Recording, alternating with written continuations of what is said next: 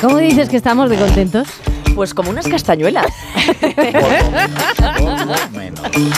Oye, pues eh, si se puede ir a más con el artecijo, invitada quedas, ¿eh? Bueno, pues yo os, bueno, os voy- iba a dar una pista, venga. Yo estoy a punto de gritar, ahí lo dejo. Bueno, ¿qué Eh, cuadro, eh? ¿Eh? ¿Eh? ¿Eh? ¿Qué cuadro expresionista, icónico y onomatopéyico cumple años esta semana? Además de Perales y Kate Moss, 50, por cierto, está divina, con todo lo que se ha puesto. Bueno, pues esto, ¿qué cuadro expresionista, icónico y onomatopéyico? Oye, pero...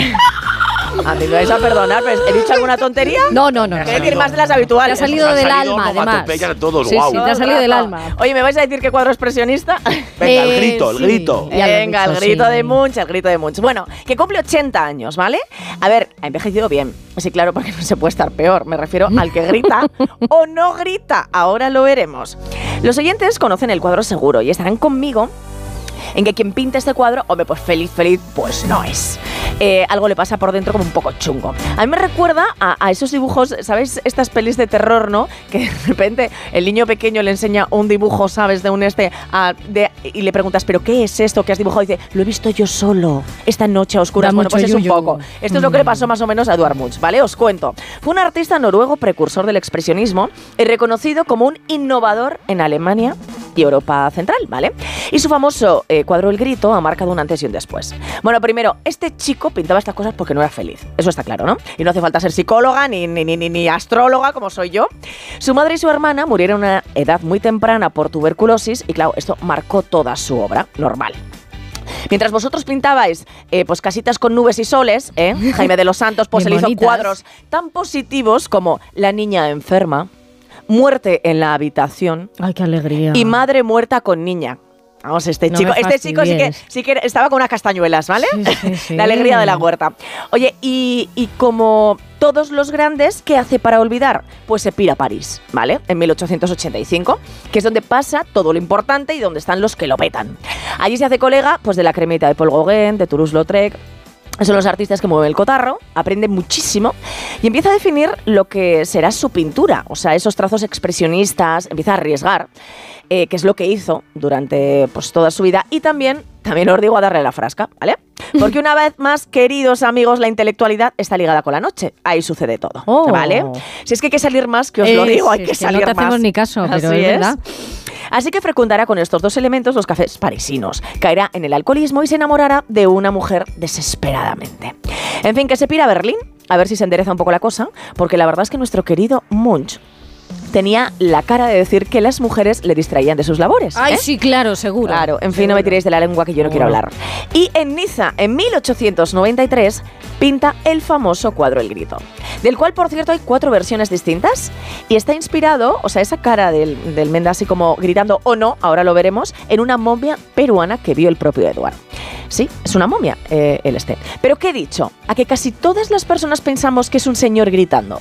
Sí, claro, porque el gesto y todo así. Pues no, la última interpretación que ha hecho el Museo Británico dice que ese señor no grita, sino que es una persona que está escuchando un grito al lado, porque está al lado de un fiordo noruego teñido de rojo, lo habéis visto, ¿no?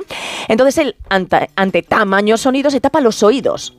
Y eso le hace estremecerse. Es decir, él está escuchando un grito y se estremece, ¿vale? O sea, que solo es la boca abierta de todo esto. Efectivamente, exacto, exacto. Vale.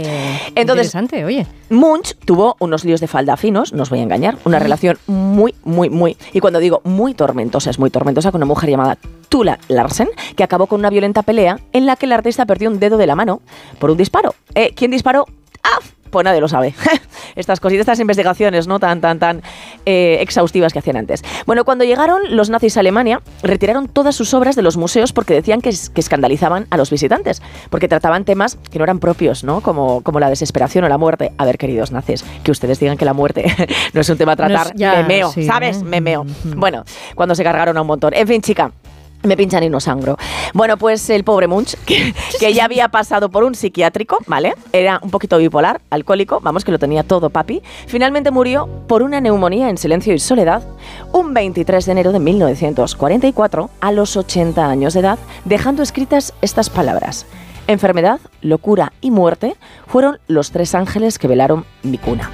Pobrecico, la verdad. ¿eh? Ay, También escribió, sí. os digo, en mi arte he intentado explicarme la vida y su sentido. También he pretendido ayudar a los demás a entender su vida propia.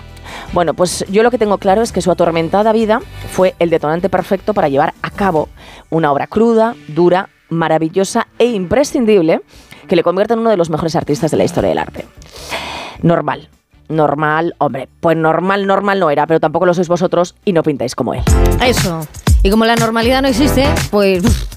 Pero cosa seria que siempre, de- lo digo de verdad, cuando escucho a Rebeca eh, me voy con esta reflexión. Es que lo de ser feliz, y lo digo también porque yo me siento profundamente feliz, debe de anestesiar mucho. ¿Por qué? Porque claro, la creación al final está casi siempre basada en situaciones absolutamente dramáticas que atraviesan de forma muy eh, vulnerable y porque es lo que yo creo que lleva a la necesidad de ofrecer respuestas desde la tranquilidad, la bonomía Sí. y la felicidad.